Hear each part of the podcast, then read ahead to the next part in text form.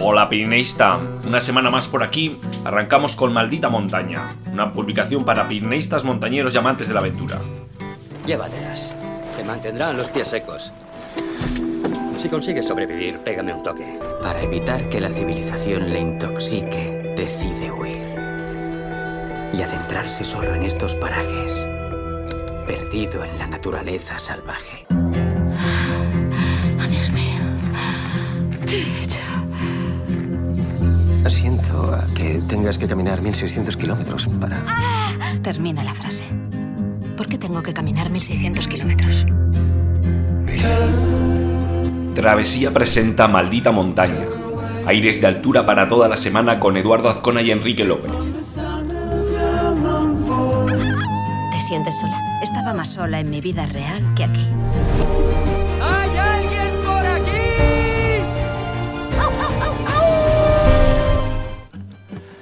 Bueno, ya veis que estamos de vuelta y continuamos ahora sí con la programación habitual. Ha sido un parón necesario, ¿no? Eh, un par- un parón navideño, bueno, para de alguna manera eh, reflexionar. Y no hemos estado aquí en las ondas, digamos, pero sí hemos avanzado en muchas vertientes que vamos a ver a continuación. Y bueno, pues empezamos con energías renovadas, ¿no? Bueno, habréis visto los que habéis tenido la oportunidad de leer el boletín de esta semana que lo titulábamos Buscando, Buscamos este lugar, ya sabéis, esa sección eh, que compartimos cada semana, tanto en el boletín como aquí en Maldita Montaña. Pues bien, os traíamos esta semana un recopilatorio, ¿no? Con los 40 lugares del 2021. Bueno, que son ya 40, ¿eh? Ha sido 40 semanas la- las que os hemos ido compartiendo eh, un lugar con unas pistas, con un pequeño. Una pequeña intro que os eh, ponía un poco en contexto de. de mirando esa fotografía en qué lugar nos encontrábamos. Bueno, pues como novedad para este 2022 os animamos a que seáis vosotros los que propongáis el lugar, ¿no? En- eh, ya habréis visto y, y si no, bueno, aquí os lo comento, que nos podéis enviar vuestras fotografías junto con las pistas y la solución. Hemos habilitado un cajetín, un formulario, en, bueno, en una dirección que os pondré eh, al pie de- del podcast y que lo tenéis también en el artículo que os compartíamos, en el que, eh, bueno, podéis enviarnos pues lo que son, y ahora mismo lo voy a abrir para deciros concretamente de lo que estamos hablando. Ya sabéis que, eh, bueno, es, os pedimos obviamente vuestro nombre, ¿no? Pues para poder compartirlo. Y luego, bueno, pues una pequeña intro con unas pequeñas pistas, ya sabéis, un- unas líneas, ¿no? Unas líneas y luego suelen ser dos, tres pistas del lugar, ¿no? Y luego la solución. Y todo acompañando, acompañado de la fotografía, ¿no? Que el elemento visual aquí es muy importante.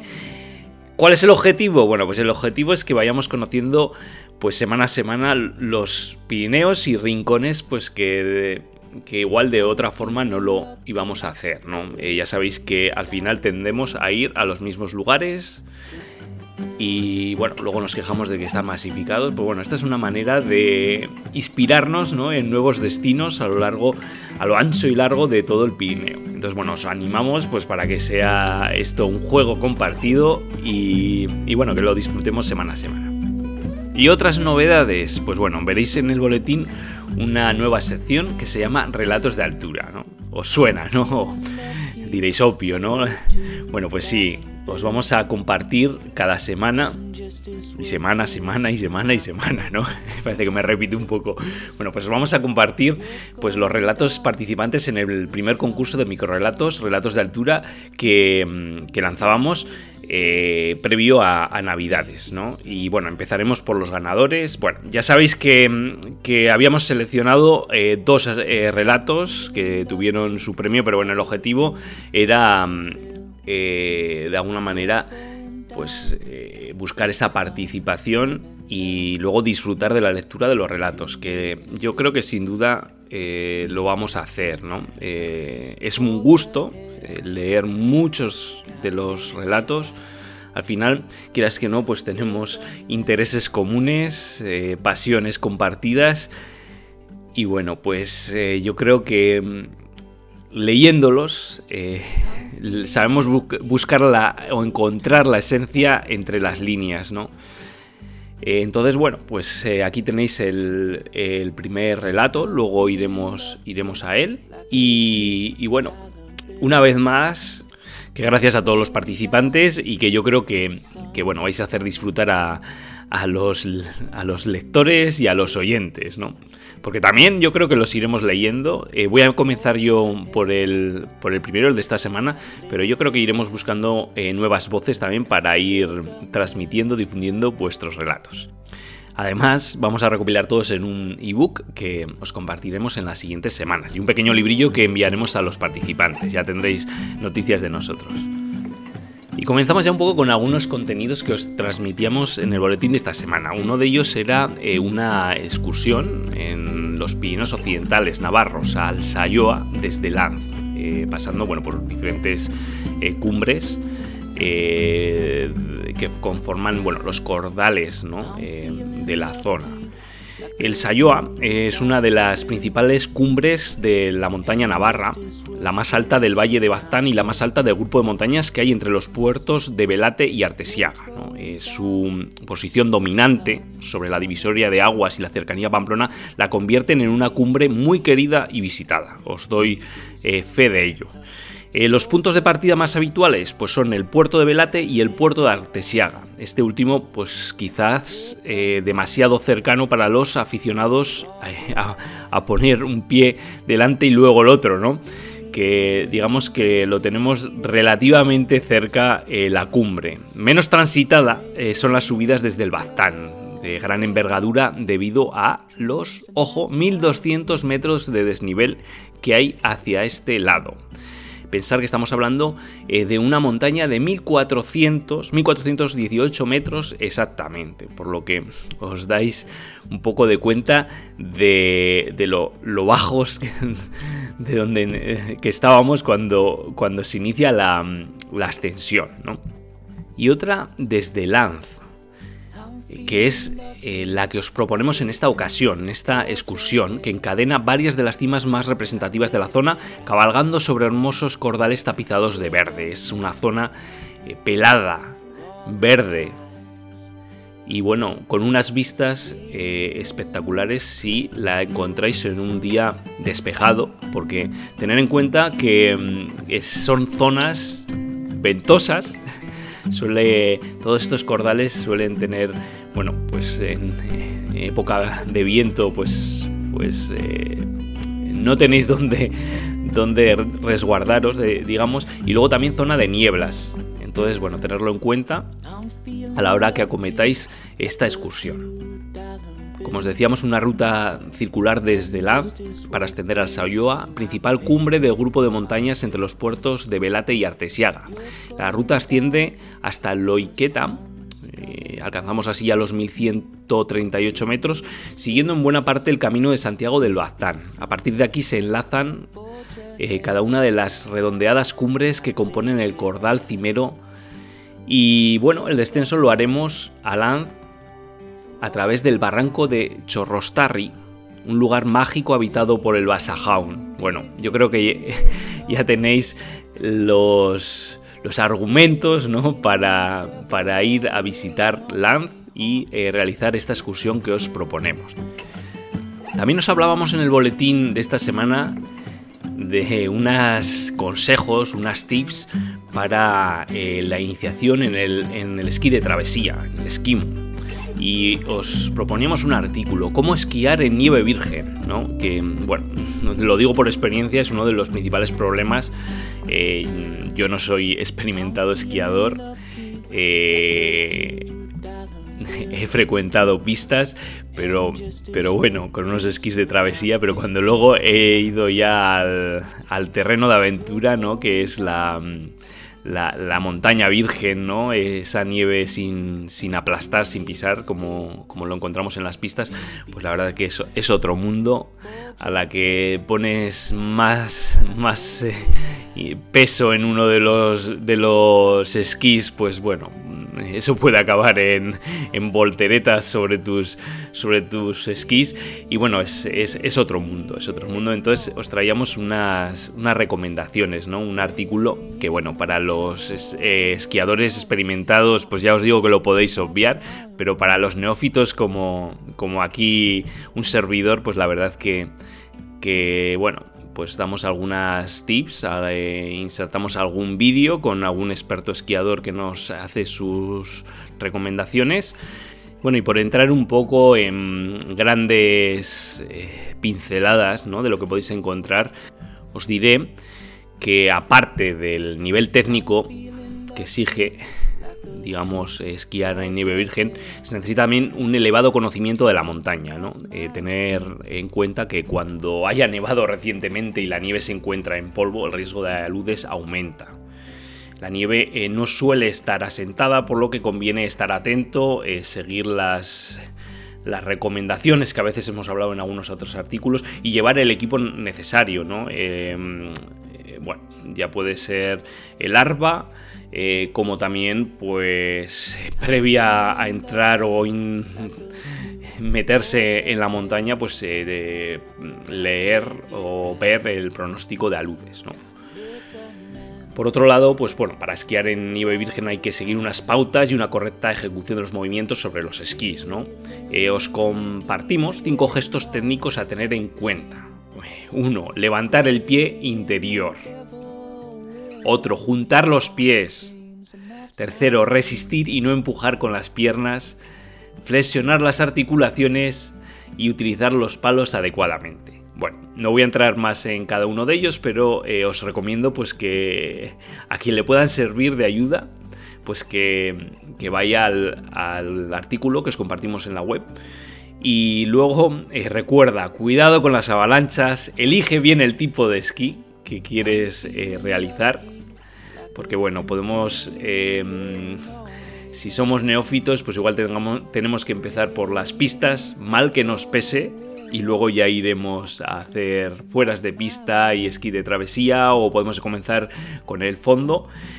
Y otra de las recomendaciones, ve a una velocidad adecuada que se ajuste a tu nivel, visualiza el terreno, mantente equilibrado y centrado. Y bueno, te digo por experiencia, cuando estás cansado todo no fluye y aumenta el riesgo de lesiones. Así que bueno, en el momento de que estemos eh, con fatiga, pues igual es el momento de volver y, y, bueno, no jugarnos un poco las rodillas en, en una bajada más.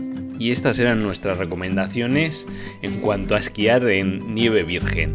Y seguimos, seguimos. Bueno, como os decíamos, el, buscábamos este lugar eh, de esta semana.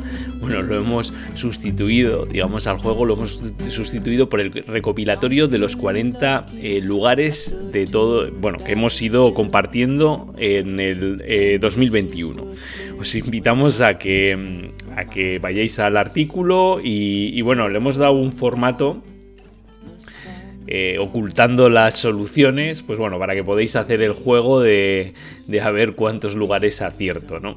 Sin duda, pues eh, como os decía, pues yo creo que vais a descubrir muchos lugares y en, las soluciones, bueno, si incluimos algunos enlaces, pues tanto a excursiones como a a, una información que os pueda eh, ser de utilidad pues, para visitarlos. Y llegamos, llegamos a esa sección, a esa nueva sección, la de relatos de altura. Bueno, nos hemos hecho esperar un poco desde aquel 24 de diciembre cuando que fue cuando publicamos los ganadores del primer concurso de microrelatos, relatos de altura de Travesía Pirenaica. Eh, todo un éxito de participación que ya nos hace pensar en una nueva edición para el 2022 y por el que nuevamente os queremos dar las gracias a, todos. Eh, bueno, ya eh, sabéis, de, ya lo hicimos público, el relato que seleccionamos eh, eh, seleccionamos dos, dos, dos microrelatos, perdonad. El, relato que seleccionamos en primer lugar eh, ha sido el de Tatami de Nieve, de Alexis López Vidal, ganador del primer premio del concurso de microrelatos. Y vamos a, a, leer ahora ese relato. Os he puesto esta música, ¿no? Para entrar en, en escena. Y allá vamos. La cima de roca oscura de un volcán se la había engarzado en las pupilas siendo apenas una infante, y en esos orbes vivos y curiosos se había hermanado con otros picos coronado a lo largo de los años. Con cada ascenso, a pesar del talle en apariencia frágil, su ánimo se tensaba como la cuerda que la asía y se tornaba más grande, aún más grande, un coloso de voluntad inquebrantable superando la ladera. Y ahora, tras abrir vereda, atravesando el penoso desfiladero de la indiferencia, del ostracismo y hasta del desprecio más descarnado por su condición de mujer, después de prevalecer al flancor de furia de los aludes, Yun Kotabei miró con fijeza la ruta que se recortaba sobre su cabeza. Un tatami de nieve aguardaba en la cumbre del Everest. Bueno, pues este ha sido el tatami de nieve por Alexis López Vidal. Un gusto el leerlo y espero que el escucharlo. Y ahora entramos en la parte final del podcast. Ya sabéis que llega la sección Las noticias e historias más destacadas de la semana. Eh, os hacemos una, una selección cuidada de aquellas que creemos que os pueden interesar y bueno, alguna historia peculiar o interesante ¿no? Eh, que hemos ido encontrando a lo largo de la semana. Eh, lo primero os tenemos que contar que la expedición de Alex Chicón y Simone Moro pues ha tenido un eh, contratiempos, ¿no? Ya sabéis que están intentando el Manaslu invernal. Bueno, pues resulta que una avalancha ha destruido parcialmente el campo base. La decisión de descender al pueblo de Samagaun pues tras una fuerte nevada, pues les ha puesto a salvo. Para que os hagáis una idea, el campo base del Manaslu eh, se encuentra actualmente con 3 metros de nieve y un alto riesgo de avalanchas en la montaña, ¿no? Con lo que decidieron eh, descender. Sin embargo, parte del grupo bueno, se quedó en el campo base, ¿no? aunque están a, salvo. En un comunicado, Simone Moro, dirigiéndose al polaco Oswald eh, Rodrigo Pereira y en extensión al resto del equipo, pone a la luz pues, que tomar esta decisión generó controversias en el grupo. ¿no? Eh, podéis ver el comunicado de Simone Moro en, un artículo que os enlazábamos en el boletín desde el, blog de, de Barrabés. Y bueno, deciros que actualmente pues se divergen las estrategias de ascensión en Manaslu. Eh, Simone y Alex eh, están, esperarán unos días para volver a la montaña. Consideran que es inasumible el riesgo que correrían. Y bueno, pues eh, Oswald Rodrigo y, algún otro compañero, bueno, pues parece que están intentando eh, ir ascendiendo a los eh, campamentos de altura. Ya veis que hay controversia digamos. Bueno, por su parte, pues hemos visto los últimos, eh, las comunicaciones de Alex Chicón, por ejemplo, en, en Twitter, comenta Aupa, ya estamos de vuelta en Samagaun. Bueno, bajaron al pueblo, decir que hablo un paréntesis, bajaron al pueblo y luego fueron en helicóptero a Kathmandú porque tenían que preparar eh, material bueno, para seguir con la expedición. Bueno, pues resulta que ya están de vuelta y sigo con las palabras de, de Alex. Bueno, el tiempo es espectacular, no así las condiciones de la montaña que a partir del campo 1 son muy peligrosas. Estamos con ganas y animados a pesar de los vaivenes y de la marcha de Neko Garamendi a casa. También de pronto irá Iñaki Álvarez aún con dudas, el resto del equipo apuraremos hasta últimos de febrero a ver si Manaslu nos deja intentarlo. Pues bueno, ya veis que eh, siguen con la idea de seguir con la expedición, aunque con un grupo más eh, reducido. Eh, os contábamos también que Jos Kobust avanza en su proyecto, avanza en su proyecto, ha superado la muralla rocosa que separa el glaciar de Klumbu del Lola, donde comienza la lista oeste. Bueno, ha descendido por el valle, eh, pasando eh, por su base habitual en Lobuche. Eh, recordemos que el alpinista alemán tiene como objetivo subir en solitario al Everest invernal por la arista oeste y combinar varias rutas, la yugoslava y la americana, en su proyecto. Bueno, es un proyecto a tres años que tiene como punto cumbre el próximo invierno.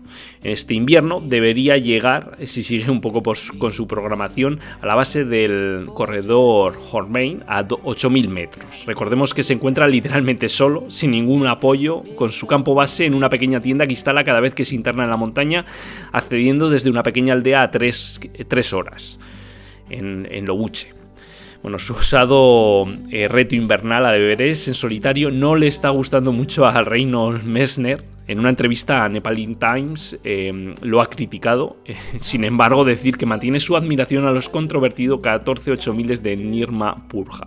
Bueno, no tenemos palabras, la verdad. Cero basura en la montaña, sin campos instalados, sin ayuda externa, sin oxígeno y sin cuerdas fijas.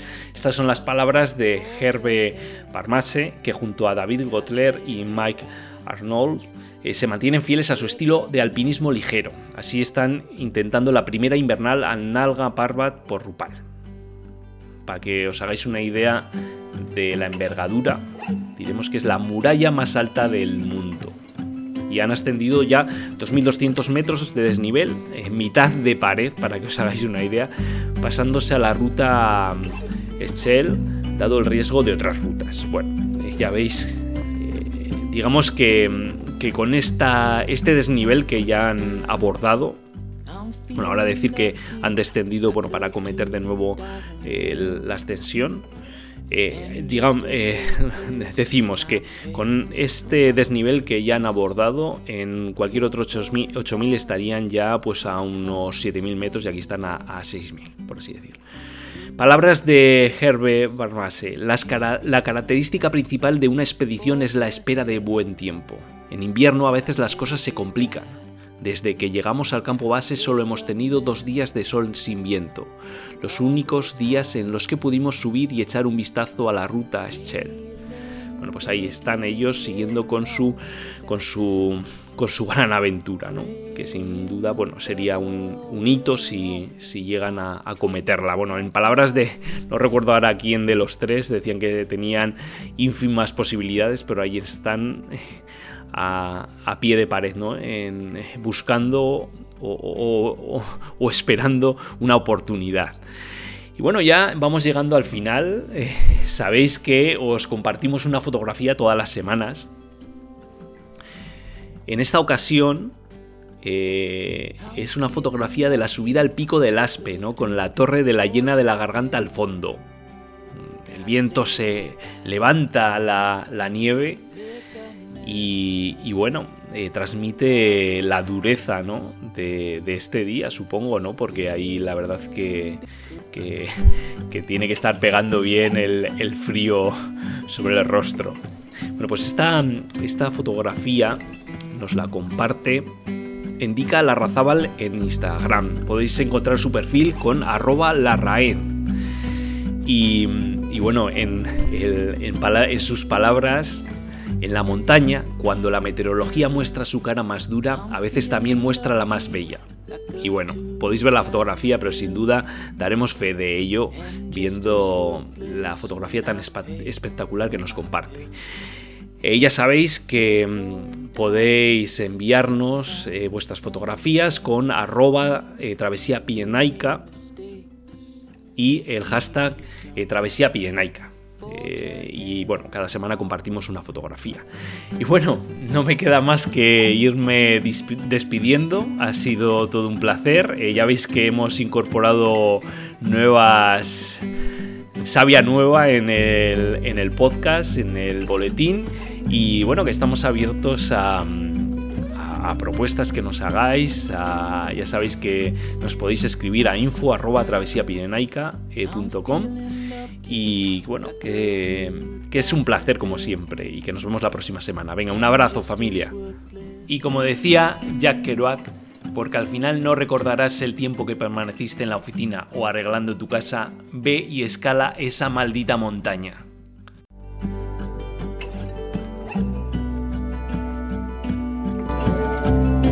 ¿Has pensado en abandonar? Oh, solo una vez cada dos minutos o así algo en la vida, vea por ello.